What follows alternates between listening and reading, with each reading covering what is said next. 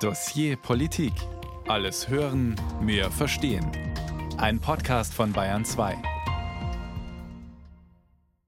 Hallo und herzlich willkommen, sagt heute Nina Landhofer. Und wir schauen auf die Partei, die gerade einen Höhenflug macht, die AfD. Sie stellt seit kurzem ihren ersten Bürgermeister, den ersten Landrat und könnte im nächsten Jahr die Landtagswahlen in Thüringen sogar gewinnen.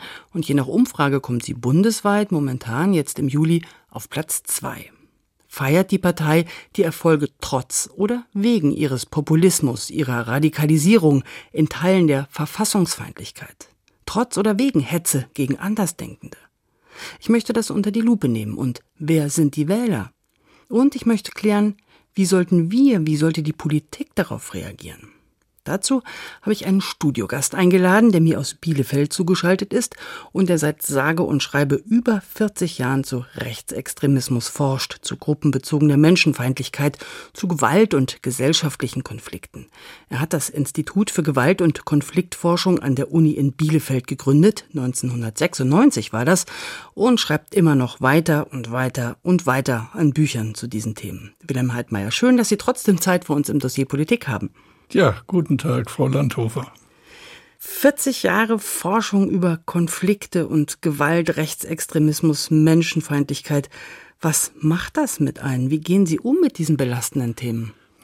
Nun, es ist so, dass es auf Dauer schon mürbe macht, um das mal so zu sagen, weil sich die Entwicklungen doch verstetigt haben und auch zum Teil extremer geworden ist. Denn wir haben es ja über die lange Zeit durchaus mit Qualitätsveränderungen zu tun, die man sich vor 30 Jahren gar nicht vorstellen konnte. Und das muss schon zu Sorgen führen vor dem Hintergrund, dass die Situation komplizierter wird, um etwas dagegen zu tun. Sie haben es gerade schon gesagt, eine qualitative Veränderung. Was hat sich denn verändert in den letzten 40 Jahren? Nun, das gesamte rechte Spektrum hat sich sehr stark ausdifferenziert. Wir hatten ja eine Zeit, da gab es nur die NPD und das war's mit ihrer NS-Geschichte. Und das ist vorbei. Also die Ausdifferenzierung innerhalb der ganzen Szene macht die Sache schwierig. Dann gibt es gerade auch in letzter Zeit durch das Auftreten der AfD eine Brutalisierung der Sprache im parlamentarischen und auch im öffentlichen Raum. Es gibt eine Dynamisierung der Mobilisierungsfähigkeit. Früher gab es bestenfalls das Telefon. Jetzt sind die digitalen Medien natürlich ein Instrument, um zu mobilisieren. Dann gibt es auch durchaus eine Intellektualisierung dieses rechten Spektrums im Hinblick auf die Ideologieproduktion, die es vorher so auch fokussiert auf eine Partei wie die AfD, die ja auch ein intellektuelles Umfeld hat, was früher die NPD beispielsweise nicht hatte. Dann auch eine Normalisierung in bestimmten Einstellungsmustern, die wir in Langzeitstudien etwa zur gruppenbezogenen Menschenfeindlichkeit untersucht haben, und auch gerade auch im Hinblick auf die AfD eine immer deutlichere Stabilisierung von Wählerschichten. Darauf werden wir ja sicherlich noch kommen. Und auch was neu ist, das ist die Verstärkung von Verschwörungsideologien mhm. mitsamt dann auch ein weiterer Punkt der Auflösung von Grenzziehungen zwischen unterschiedlichen Parteien. Mhm. Also die Situation hat sich qualitativ verändert und nicht zum Besseren. Und es ist eine komplizierte Gemengelage, weil sich sowohl, wenn ich Sie richtig verstanden habe, die Gesellschaft als auch die rechtsextremen Parteien sozusagen verändert haben.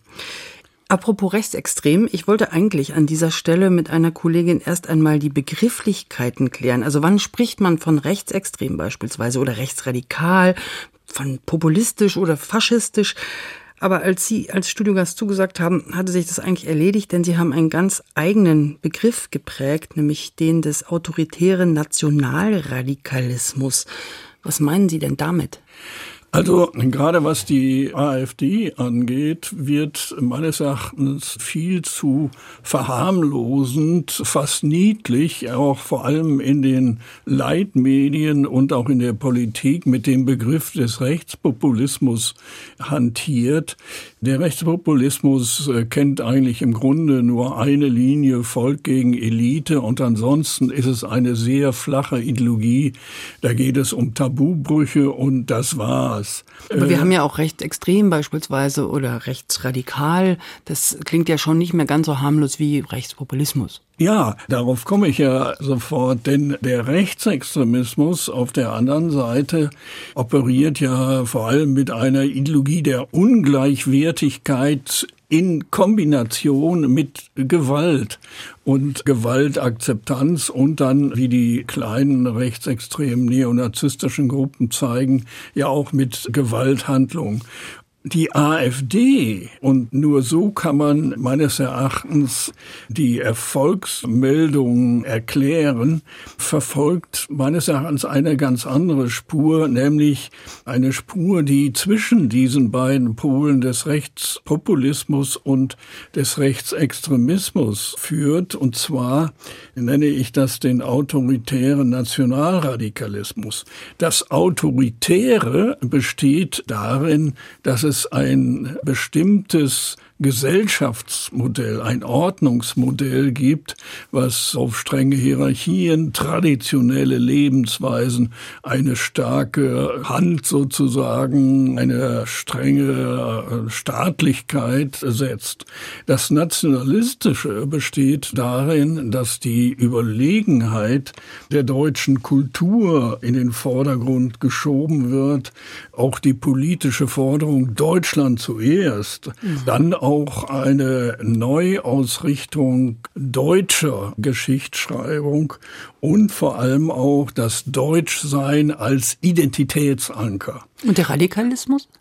Und das Radikale besteht in einem äußerst rabiaten Kommunikations- und Mobilisierungsstil, der vor allem auch durchzogen ist von gruppenbezogener Menschenfeindlichkeit. Das heißt, dass markierte Gruppen von Menschen als ungleichwertig definiert und entsprechend mit Abwertung und Diskriminierung versehen mhm. werden. Mhm. Und diese Konzeption führt dazu, dass die Resonanzen bei Sympathisanten hoch sind und wir kommen ja vielleicht noch zu den Wählergruppen, und insofern sind zahlreiche soziale Milieus auch anschlussfähig an solch ein Angebot.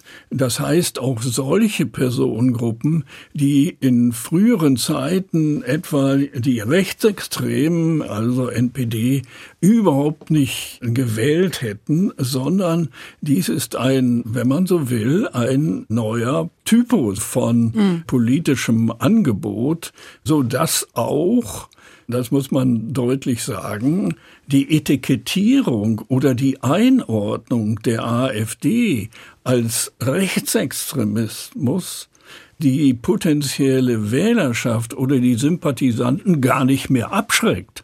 Also die Hoffnung in der Öffentlichkeit oder auch in den demokratischen Parteien, man würde durch die Einordnung der AfD dann gewissermaßen abschreckend wirken, zieht offensichtlich für eine erhebliche Gruppe in der Bevölkerung nicht mehr. Und das ist eigentlich das besonders Bedrohliche an dieser Sache, mhm. denn dadurch kommt es verstärkt zu einer Normalisierung der AfD. Und das weiß man ja, alles, was als normal gilt, kann man nicht mehr problematisieren. Also wir haben eine Normalisierung. Sie haben beobachtet in diesen 40 Jahren, wo Sie forschen, sowohl das rechte Spektrum hat sich verändert, als auch aber sozusagen gesellschaftlich. Und eben mit dieser Taktik, die die AfD jetzt gerade hat, ist sie wählbarer geworden, als das früher eine NPD war beispielsweise. Sie haben eben schon die Wähler erwähnt und Wählerinnen. Wir wollten unbedingt wissen, wer sind das denn, die die AfD wählen? Und Alexandra Gernach hat sich auf Spurensuche begeben. Ein Abend im April. In Görlitz tritt der Kreistag zu einer Sondersitzung zusammen. Auf Antrag der AfD soll über die Aufnahme und Unterbringung von Flüchtlingen diskutiert werden. Viele Bürgerinnen und Bürger haben sich eingefunden. Ich finde es auch nicht gut, was hier passiert. Und es wird langsam zu viel sei jeder Mensch, der wirklich Hilfe braucht, ist herzlich willkommen. Aber die, die hier bloß absahnen wollen und unser System kaputt machen und unsere Werte nicht achten, die können wieder nach Hause gehen. Gucken Sie sich die alten Bundesländer an und solche Zustände wollen wir einfach nicht.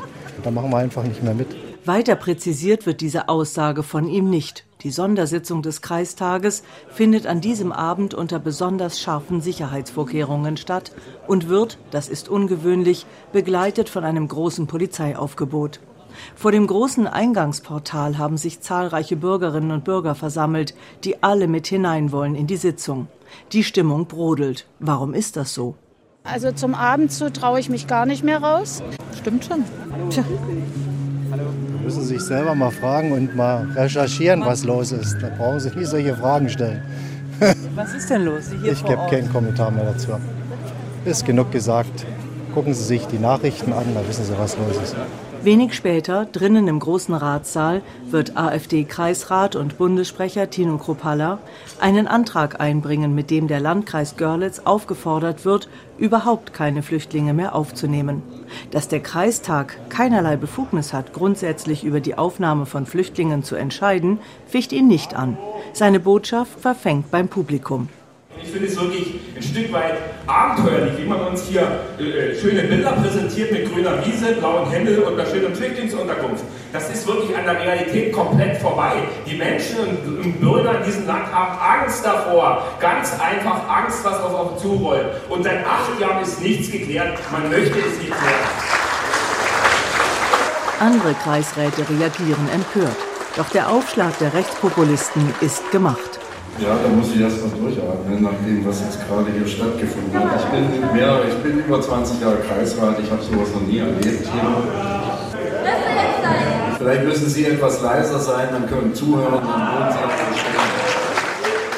die einfachen Antworten der AfD auf die hochkomplexen Herausforderungen der aktuellen gesellschaftspolitischen Fragen und Probleme wirken vielversprechend in den Ohren der verunsicherten Wählerschaft. Und so prognostiziert der Dresdner Politikwissenschaftler Hans Vorländer weitere Zugewinne der AfD auch für die ostdeutschen Landtagswahlen im kommenden Jahr. Die AfD ist mittlerweile in manchen Regionen sehr stark verwurzelt, so dass sie ein Plateau von fast 20 Prozent hat. Und on top kommen dann ebenso Ereignisse, Krisen, Ängste plus Ablehnung der anderen Parteien oder der Politik der Ampelkoalition. Die Strategie, mehr auf die Nöte und Sorgen der Menschen einzugehen, habe nur bedingt etwas bewirken können, sagt Vorländer. Erfolgversprechende Strategien, um Wähler aus dem AfD-Milieu zurückzuholen, in die Mitte der demokratischen Parteien gebe es kaum, so das Fazit des Wissenschaftlers, der seit Jahren die Entfremdung der Bürger von Politik und Medien erforscht. Wen man sicherlich gewinnen kann, das sind die Personen, die einfach aus Unzufriedenheit mit gegenwärtiger Politik, mit der Ampelkoalition oder mit der noch ihr Profil suchenden CDU AfD wählen, mangels anderer Alternativen. Und diese Wähler können eventuell zurückgeholt werden. Aber dazu ist es halt notwendig, dass man die Themen besetzt und dass man den Menschen wirklich eine alternative Antwort zu den Antworten der Alternative für Deutschland bietet. Gelingt das nicht, so stehen andere, radikalere Kräfte bereit, das unzufriedene Wählerpotenzial anzuziehen und zu binden.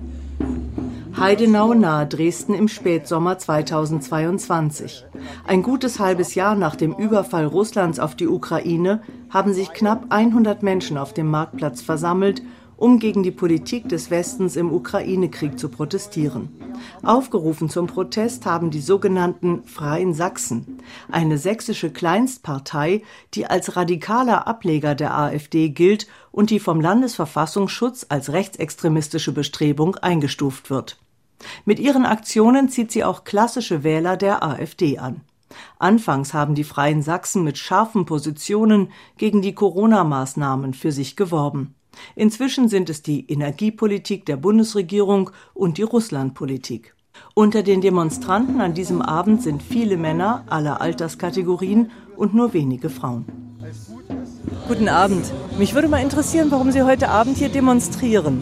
Wir demonstrieren einfach gegen diese für mich falsche Politik, die hier läuft. Wir sind also gegen diese, diese Sanktionen gegen Russland. Damit sind wir nicht einverstanden, die den Russen ja nie schaden, höchstens uns.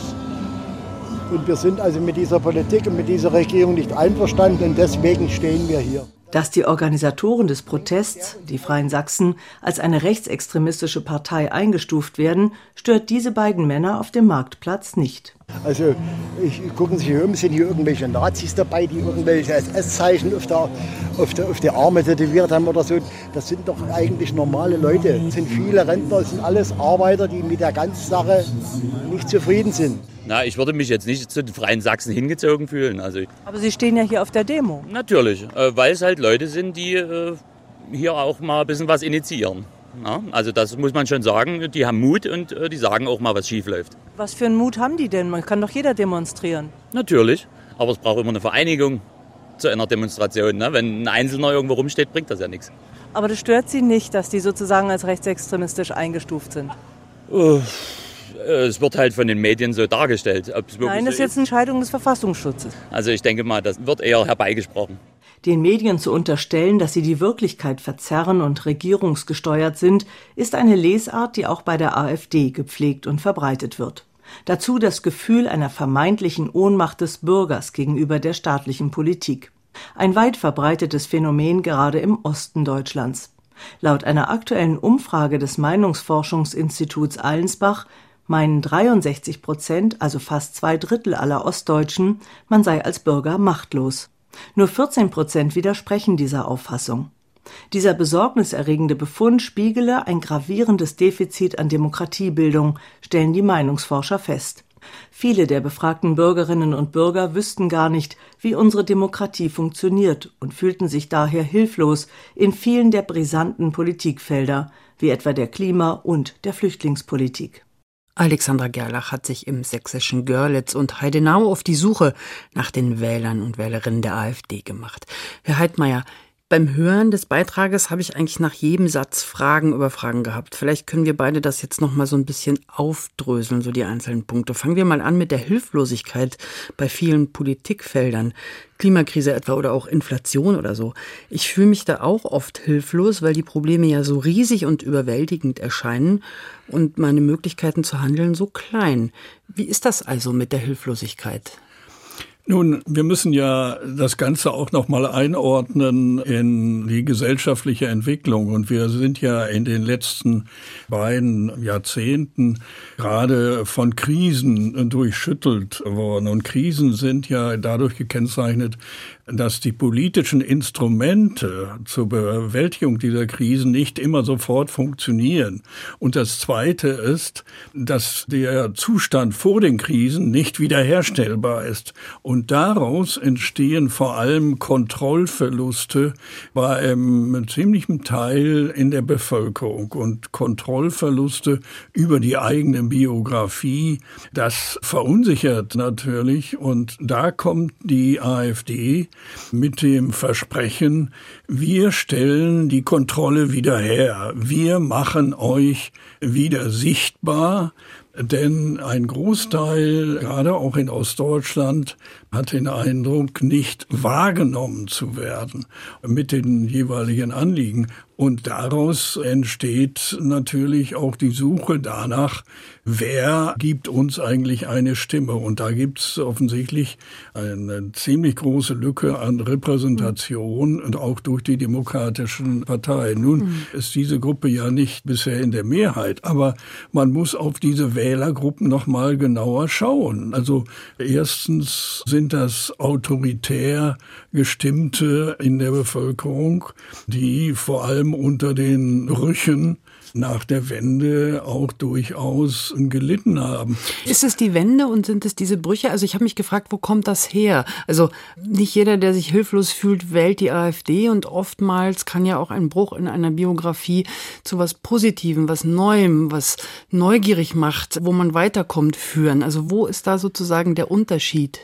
Immer da, wo autoritäre Erfahrungen eine Rolle gespielt haben und nicht sofort eine Lösung da ist, wächst auch nicht die Risikobereitschaft, sich auf was Neues einzulassen, sondern da sucht man Sicherheit.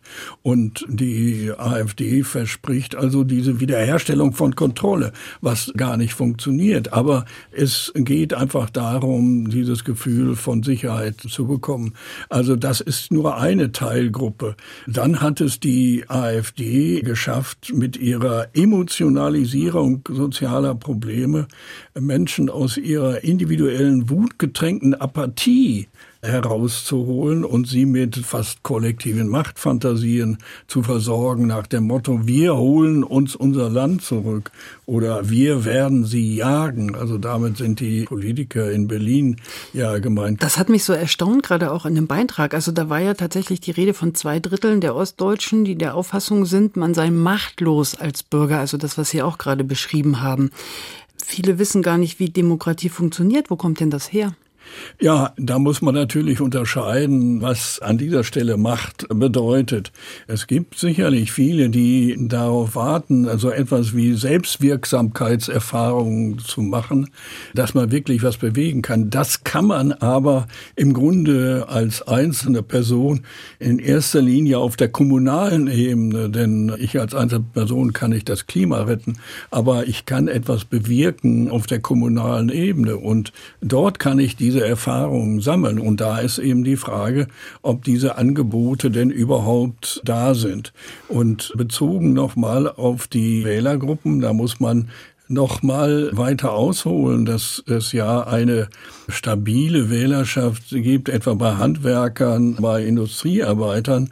Also es sind ja nicht immer einfach nur die Arbeitslosen, wie das häufig dann etikettiert wird. Und selbst unter Gewerkschaftsmitgliedern gibt es ja diese Sympathisanten. Und eine vierte Gruppe, die muss man unbedingt hinzufügen, weil mir die am meisten Sorgen macht. Das ist nämlich das, was ich rohe Bürgerlichkeit nenne.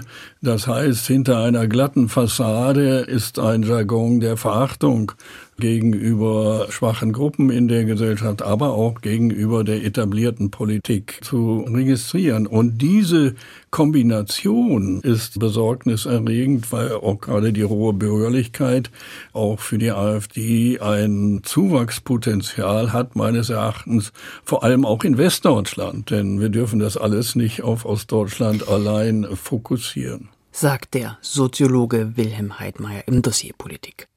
Wir haben es eben gehört, zwei Drittel der Ostdeutschen ist der Auffassung, man sei machtlos als Bürger.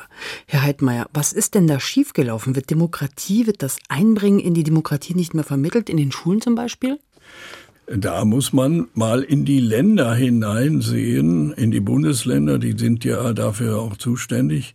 Und in den Schulen, gerade auch in Ostdeutschland, ist ja so etwas wie politische Bildung, also massivst zusammengestrichen worden und woher sollen dann bestimmte Verständnisse über gesellschaftliche Abläufe überhaupt kommen? Wie müsste das denn aussehen? Also wie müsste das beispielsweise in den Schulen vermittelt werden? Müsste das ein Fach sein? Müsste es mehr Schülerinnen, Schülerparlamente geben? Vielleicht auch Gemeinderäte, Jugendgemeinderäte oder irgendwie sowas? Wie konkret packt man dieses Problem bei der Wurzel?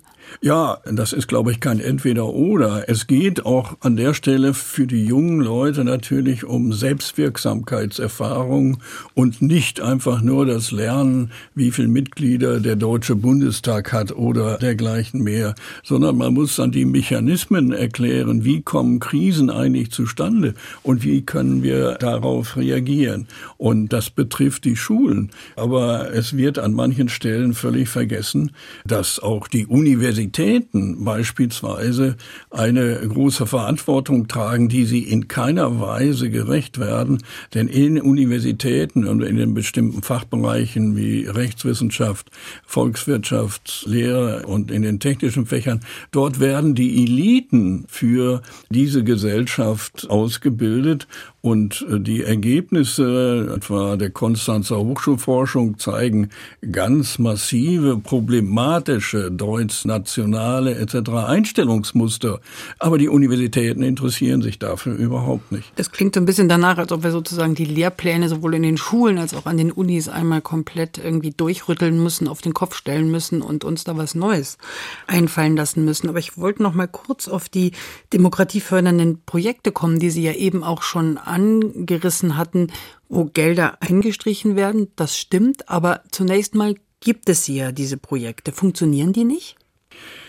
Ja, das ist natürlich sehr schwierig, weil die Messung von Erfolgen außerordentlich schwierig ist. Und deshalb plädiere ich ja bei diesen Projekten immer wieder dafür, man muss solche Ansätze finden, wo die jungen Menschen Wirksamkeitserfahrungen machen, dass sie was verändern können und wo es Solidarisierungseffekte gibt. Zum Beispiel? Ja, es fängt, und das trifft nicht nur die jungen Menschen, sondern das betrifft uns alle, dass wir als Zivilgesellschaft sehr viel konfliktfähiger werden müssen, denn dort beginnt es. Die Frage ist, sind wir in der Lage, bei unseren Treffen mit Verwandtschaften, Freundesgruppen zum Kochen oder was auch immer, sofort einzugreifen, wenn beispielsweise Attitüden der gruppenbezogenen Menschenfeindlichkeit dort zum Besten gegeben werden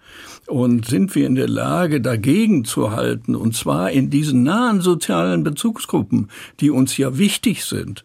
Und das ist was anderes, als wenn man auf eine große Demo geht. Denn in diesen sozialen Bezugsgruppen, wenn man dort interveniert, also gegen Judenwitze oder die Abwertung von Muslimen oder wenn es gegen Homosexuelle geht, dann tauchen dort soziale Kosten auf. Denn es kann ja passieren, dass ich dann plötzlich ich nicht mehr eingeladen werde zu. Genau, das war jetzt tatsächlich meine Frage. Wie mache ich das, wenn ich mir das mit Tante Erna nicht versauen will auf der Familienfeier? Also wie sage ich ihr, lass das doch bitte mit den homosexuellen feindlichen Sprüchen, Tante Erna, ohne dass die ganze Familie irgendwie auseinanderfliegt? Es ist ganz wichtig, sofort zu intervenieren und dann bereit zu sein, diese sozialen Kosten auch tatsächlich zu tragen. Und da habe ich den Eindruck, da fehlt es der Zivilgesellschaft an Konfliktfähigkeit. Mhm. Und es ist wichtig, auf große Demos zu gehen, denn jede Gesellschaft muss immer wieder ihre Normen, ihre Werte auch öffentlich demonstrieren. Da hilft uns auch kein Verfassungsgericht oder auch keine Politik Krieg, sondern das muss die Gesellschaft immer wieder neu dokumentieren. Das Problem bei diesen Großdemonstrationen ist allerdings, man ist dann unter sich und man fühlt sich wohl und das ist ja auch wichtig. Aber die tatsächlichen Auseinandersetzungen, um ein Klima auch mit zu beeinflussen, diese Prozesse laufen in den nahen Bezugsgruppen ab. Ich schreibe mir gerade so ein bisschen auf den Zettel für eine der nächsten Sendungen zu dem Thema werde ich einen Pädagogen, eine Pädagogin einladen und einen Psychologen, damit wir nochmal konkret lernen, wie wir als Gesellschaft denn da einen Schritt weitergehen können. 20 Prozent regelmäßige AfD-Wähler haben wir jetzt gerade. So früher hat man immer gesagt, dass das 10 Prozent, vielleicht so 15 am Rande vom demokratischen Diskurs stehen. Ist es tatsächlich mehr geworden? Wo kommen denn diese zusätzlichen 5 bis 10 Prozent her? Ja, es wird vor allem diese ständige Selbstberuhigungspille verteilt.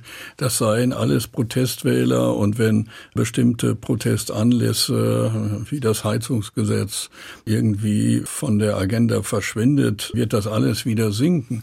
Also ich bin sehr skeptisch gegenüber dieser These der Protestwähler. Die kann es auch geben, aber nicht in diesem Ausmaß.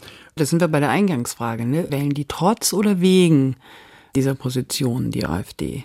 Das läuft sowohl als auch. Ich habe ja schon eingangs gesagt, die Etikettierung oder die Einstufung als rechtsextrem schreckt nicht mehr ab.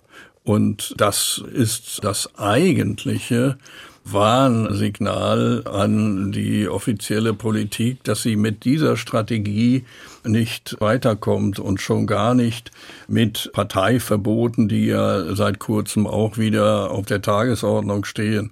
Denn es ist doch völlig klar, Einstellungen und Mentalitäten kann man nicht verbieten und solche staatliche Repression, die muss man immer auch parat haben, das ist ja keine Frage. Nur man darf sich nicht äh, wundern, wenn sie nicht wirken, denn wir haben ja in den 90er Jahren zig, zig, zig organisierte Gruppen, nicht Parteien, sondern Gruppen verboten. Und wenn dieses wirken sollte, dann dürfen wir die Probleme eigentlich gar nicht haben. Denn solche staatliche Repression führt immer zu entsprechenden Innovation im rechten Spektrum. Das heißt, man erfindet sich immer wieder neu. Also an der Stelle ist meines Erachtens große Vorsicht angesagt, denn da kommt sofort die Opfererzählung, die noch weitere Zuwächse möglich macht. Und das sieht man ja auch beispielsweise an den Wahlergebnissen etwa bei dem Landrat in Thüringen, der, ja, ja, der zunächst ja wohl eine knappe Stimmenmehrheit hatte. Darauf haben die Parteien reagiert, um sich zusammenzuschließen. Aber was ist passiert? Der Mechanismus, dass der Zusammenschluss der demokratischen Parteien dann zu einem Erfolg führen äh, würde, hat einfach nicht mehr gewirkt, weil die Menschen, die sympathisiert haben, dann zusätzlich noch zur Wahl gegangen sind. Das heißt, die Wahlbeteiligung ist erhöht worden und das war eine typische Reaktanz aus meiner Sicht, dass man so mit sich nicht mehr umspringen könne. Und daraus wurde dann gleich auch ein Demokratiedefizit gemacht, dass es gar nicht mehr um Inhalte geht, sondern immer nur gegen die AfD in dem Zusammenschluss. Also solche Mechanismen funktionieren einfach nicht mehr. Wie wir jetzt gegensteuern können, das haben wir ein bisschen besprochen. Man kann versuchen, in den Schulen, in den Universitäten demokratiefördernde Projekte anstoßen. Die Parteien allerdings, die predigen seit Jahren von der Brandmauer gegen die AfD. Was also ist mit der Politik? Was ist mit der Grenze, die nicht überschritten werden darf? Keine Zusammenarbeit mit der Partei heißt es immer wieder. Aus Versehen haben nun zwei CSU-Abgeordnete im Bundestag für einen AfD-Antrag gestimmt und vergangenes Wochenende so für Schlagzeilen gesorgt. Ups. Im Bayerischen Landtag votierten schon fast alle Fraktionen in den vergangenen fünf Jahren zumindest für AfD-Berichtsanträge. Das sind Informationsgesuche, also wie zum Beispiel geht's den Fischern in Bayern oder sowas. Der Parlamentsalltag ist komplex und die Brandmauer nicht immer leicht einzuhalten. Arne Wilsdorf hat sich das angeschaut.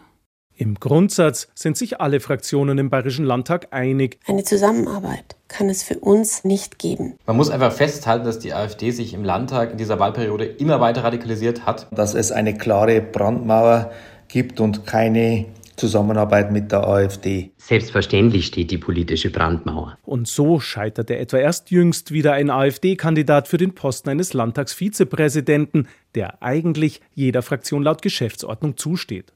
Im parlamentarischen Alltag in den Fachausschüssen haben aber AfD-Berichtsanträge immer wieder die Stimmen anderer Fraktionen bekommen. Insgesamt 19 Mal von CSU und Freien Wählern, neunmal von der FDP und dreimal von der SPD, aber nie von den Grünen.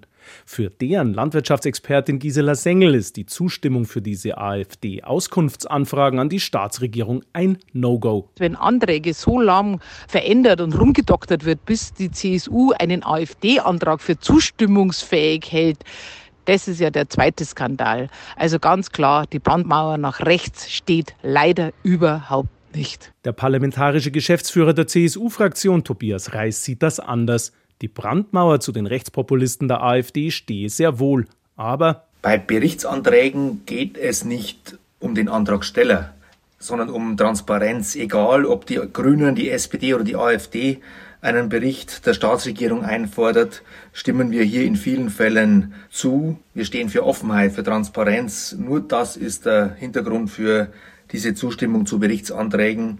Inhaltlich stimmen wir AfD-Anträgen nie zu. Wie bei den AfD-Anträgen zum Fischbestand, zur Fachkräftesituation oder den Gewinnen von Kliniken in den Fachausschüssen gerungen wird, das zeigt die Äußerung des FDP-Gesundheitsexperten Dominik Spitzer. Er sagte laut Sitzungsprotokoll, der Antrag zu den Kliniken atme die Missgunst der AfD und er verstehe nicht, weshalb er so lange umformuliert werden solle, bis man ihm zustimmen könne. Der parlamentarische Geschäftsführer der Freien Wähler Fabian Mehring erklärt die 19-malige Zustimmung seiner Abgeordneten so. Weil es gelegentlich eben nicht genügt, eine parlamentarische Brandmauer nach dem Motto, wenn oben AfD draufsteht, dann lehnen wir ab, einzuziehen, es muss schon auch eine kluge Brandmauer sein. Denn wenn die AfD beantragt, die Staatsregierung möge zu Themen, die die Menschen in Bayern beschäftigen, berichten und wir lehnen das ab, dann wissen wir, dass da nach außen der Eindruck über die AfD erzeugt wird, die Staatsregierung würde sich der Debatte verweigern, sich vor dem Bericht drücken, hätte im Zweifel gar etwas zu verbergen. Zudem wolle man die AfD in Sachfragen stellen, so Mehring.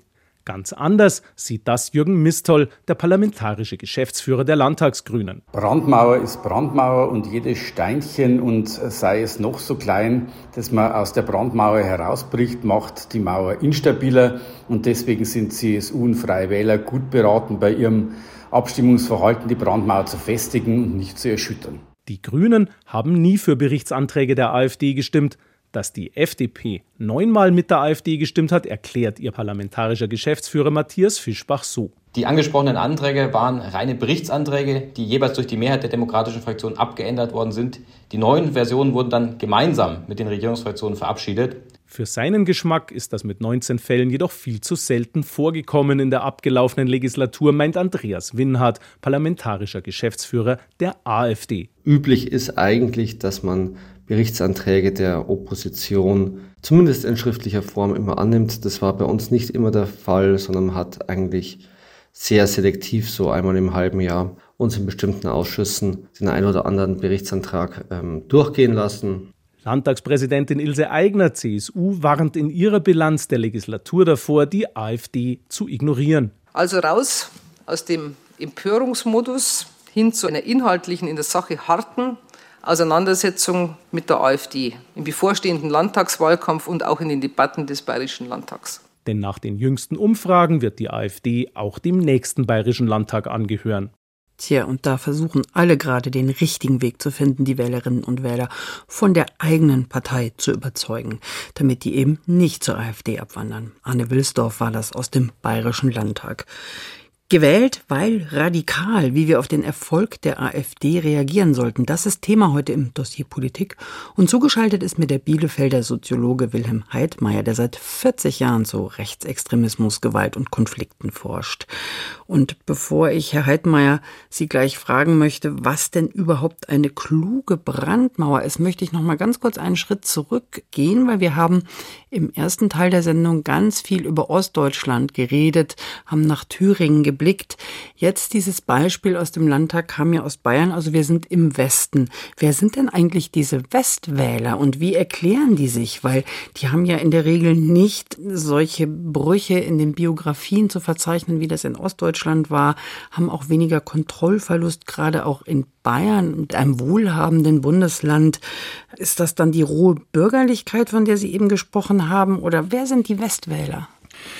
Ich hatte ja schon erwähnt, dass gerade Zuwächse in Westdeutschland durchaus bei dieser hohen Bürgerlichkeit liegen könnten, also hinter glatter Fassade und bürgerlichem Habitus, aber doch ein Jargon der Verachtung existiert. Und das hat wieder etwas mit der Gesamtfigur der AfD als autoritären Nationalradikalismus zu tun, also mit einem bestimmten Ordnungsmodell, mit traditioneller Lebensweise und alle Abweichungen werden dort sehr kritisch gesehen. Dann diese Überlegenheit deutscher Kultur und die Identitätsfrage und auch die Mobilisierung, und da kommt der AfD natürlich vor allem entgegen, dass sie sich meist immer zwei zentrale Themen heraussucht, die emotional ausbeutbar sind. Das ist einmal die Migrationsfrage und dann auch die Kriminalitätsfrage. Und da gibt es dann die Aufheizung, die weit in andere soziale Milieus äh, hineinspielt. Die Brandmauer habe ich eben schon angesprochen. Was ist denn die kluge Brandmauer? Also wie kann das funktionieren? Was halten Sie denn davon, dass man bei so nicht inhaltlichen Themen, also bei so organisatorischem, wie eben diese operativen Informationsgesuche, dass man da zusammenarbeitet und einfach auch mal für irgendwas der AfD stimmt? Ist das schon ein Einreißen? Ja, welcher Brandmauer denn eigentlich? Diese Fragen der Brandmauern, die ist ja platziert auf unterschiedlichen Ebenen. Also auf der kommunalen Ebene, gerade auch in Ostdeutschland, aber auch wahrscheinlich in Westdeutschland, gibt es an vielen Stellen diese Brandmauern gar nicht, weil es zum Alltag gehört in einem Kreistag wo dann die ganz praktischen Probleme gelöst werden müssen. Und wenn man jetzt mal, also im Landtag zum Beispiel schaut, also so einen Landtagsvizepräsidenten immer und immer wieder durchfallen zu lassen von der AfD, bringt das was oder stärkt das dann einfach nur den Opfermythos? Ja, darauf wird es wahrscheinlich hinauslaufen. Ich glaube, dass die AfD an der Stelle gar nicht so böse ist, dass das immer abgelehnt wird, einfach weil sie den Opfermythos als Teil ihrer Erfolgsgeschichte dann auch weiter pflegen kann. Aber ganz entscheidend ist ja, was passiert auf der Ebene der Landespolitik bei möglichen Koalitionen. Und Herr Söder hat ja bei der letzten Landtagswahl versucht, versucht, die AfD ein wenig zu kopieren, beziehungsweise dort äh, Wählerstimmen zu suchen mit einer bestimmten Rhetorik. Und das ist ja furchtbar schiefgegangen. Und ich hoffe, man hat daraus gelernt. Haben Sie den Eindruck, er hat gelernt? Wir haben ja wieder Wahlkampf. Ja, ich habe nicht verstanden, weshalb der bayerische stellvertretende Ministerpräsident auf dieser Erdinger Versammlung ähnliche Formulierungen gebraucht hat, wie auch bei der AfD nach dem Motto, wir normalen Leute, also er beansprucht die Normalität für sich. Wir normalen Leute müssen uns unsere Demokratie zurückholen. Also so sinngemäß, das ist ganz nah an der Kopie von Herrn Gauland. Wir holen uns unser Land zurück. Mhm. Und dort merkt man dann, dass über die Rhetorik plötzlich Schnittmengen auftauchen, ob nun strategisch gewollt oder nicht. Aber ich nehme mal an, dadurch, dass er meines Wissens viel Beifall erhalten hat, merkt man, welche Muster dort auftauchen und welche Mechanismen dort wirken, auch wieder über die Emotionalisierung dieser sozialen Probleme. Das war natürlich der Koalitionspartner von Markus Söder, das waren die Freien Wähler damals. Die andere Taktik könnte ja sein, das, was der CDU-Landesvorsitzende in Thüringen, Maike Moring, wofür er sich ausgesprochen hat, nämlich für eine Zusammenarbeit der CDU mit der Linken. Ich musste da gleich an Daniel Ziebler denken, der ist Forscher in den USA und forscht zur Demokratie und auch dem Wegbrechen von demokratischen Systemen. Und er spricht sich dafür aus, dass die demokratischen Parteien, auch wenn sie ganz weit auseinanderstehen, wie CDU und Linke, an einem Strang ziehen. Könnte das also ein richtigerer Ansatz sein? Nun, es hängt wieder davon ab, um welche inhaltlichen Fragen es geht. Und da kommt man natürlich auch in einen Rahmen hinein, wo beispielsweise die Fragen sozialer Ungleichheit eine ganz wichtige äh, Rolle spielen und Fragen der Statusbedrohungen über soziale Ungleichheit. Und da ist eben die Frage, gibt es dort Schnittmengen, so dass man nicht in Blockveranstaltungen sozusagen gemeinsam untergeht, indem man sich mhm. nicht auf inhaltliche Fragen einigen kann. Denn äh, gerade auch die Frage sozialer Ungleichheit gehört mit äh, zu den Treibern, die dann in Krisenzeiten zu diesen Kontrollverlusten führen. Und da bin ich gespannt, ob die CDU sich dazu bereit erklärt. Ich glaube es nicht. Also es besteht die Gefahr, dass sich die Partner dann so streiten, dass am Ende vielleicht doch die AfD noch mehr gewinnt. Aber lassen Sie uns vielleicht noch mal ein Fazit ziehen. Also die Wählerinnen und Wähler zurückholen, irgendwie schwierig. Wie die Parteien reagieren, teilweise auch schwierig. Die Parlamentsarbeit, wenn die AfD mit drin sitzt, ist immer eine Gratwanderung. Also was sollten wir tun? Was schlagen Sie vor? Also zunächst ist es völlig klar, dass man eine Politik machen muss, bei denen keine Repräsentationslücken auftreten. Das heißt, dass Menschen wahrgenommen werden wollen. Und gerade in Ostdeutschland hat es ja eine ganze Wucht von Anerkennungsverlusten gegeben. Und die Frage ist, wie kommen wir dazu, diese Anerkennung auch und die Politik vor allem diese Anerkennung auch deutlich zu machen. Und da hilft es leider, muss man sagen, aber das ist, glaube ich, Fakt, nicht symbolische Aktionen zu starten, ob man nun ein Heimatschutzministerium gründet oder selbst kleine Rentenerhöhungen führen nicht weiter, weil Anerkennungsverlust geht an die Substanz. Und da liegt viel Arbeit vor den demokratischen Parteien, um da überhaupt eine Gesprächsebene zu finden. Und Herr Vorländer hat ja in einem der Beiträge schon darauf hingewiesen, wie schwierig das sein wird, die Wähler zurückzuholen. Dabei muss man noch mal sagen, diese Einstellungsmuster, die mit dazu geführt haben, die hat es übrigens schon vor dem Auftreten der AfD in der Bevölkerung gegeben. Damals haben die Wählerinnen und Wähler eher vagabundierend sozusagen die Volksparteien gewählt, mal CDU, mal SPD und so weiter, oder sind in die Nichtwählerschaft abgewandert. Und seit 2015 hat diese Gruppe in der Bevölkerung einen festen Anlaufpunkt. Und da spielt, und das kommt immer wieder durch, spielt die AfD mit ihren verschiedenen Strategieelementen ganz hervorragend auf dieser Klaviatur.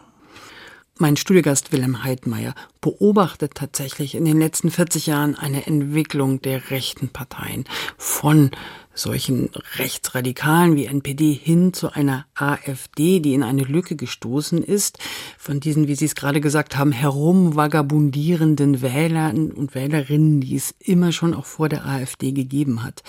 Aber das Problem ist, Menschen wollen anerkannt werden, habe ich heute gelernt, und gesehen werden und Symbolpolitik hilft da eben nicht. Und es ist ein langer Weg für die Parteien, auf einem demokratischen Wege diesen Anerkennungsverlust wieder gut zu machen. Das alles sagt der Soziologe Wilhelm Heidmeier, der seit über 40 Jahren zu dem Thema forscht. Ganz herzlichen Dank, dass Sie heute bei uns waren. Bitte sehr.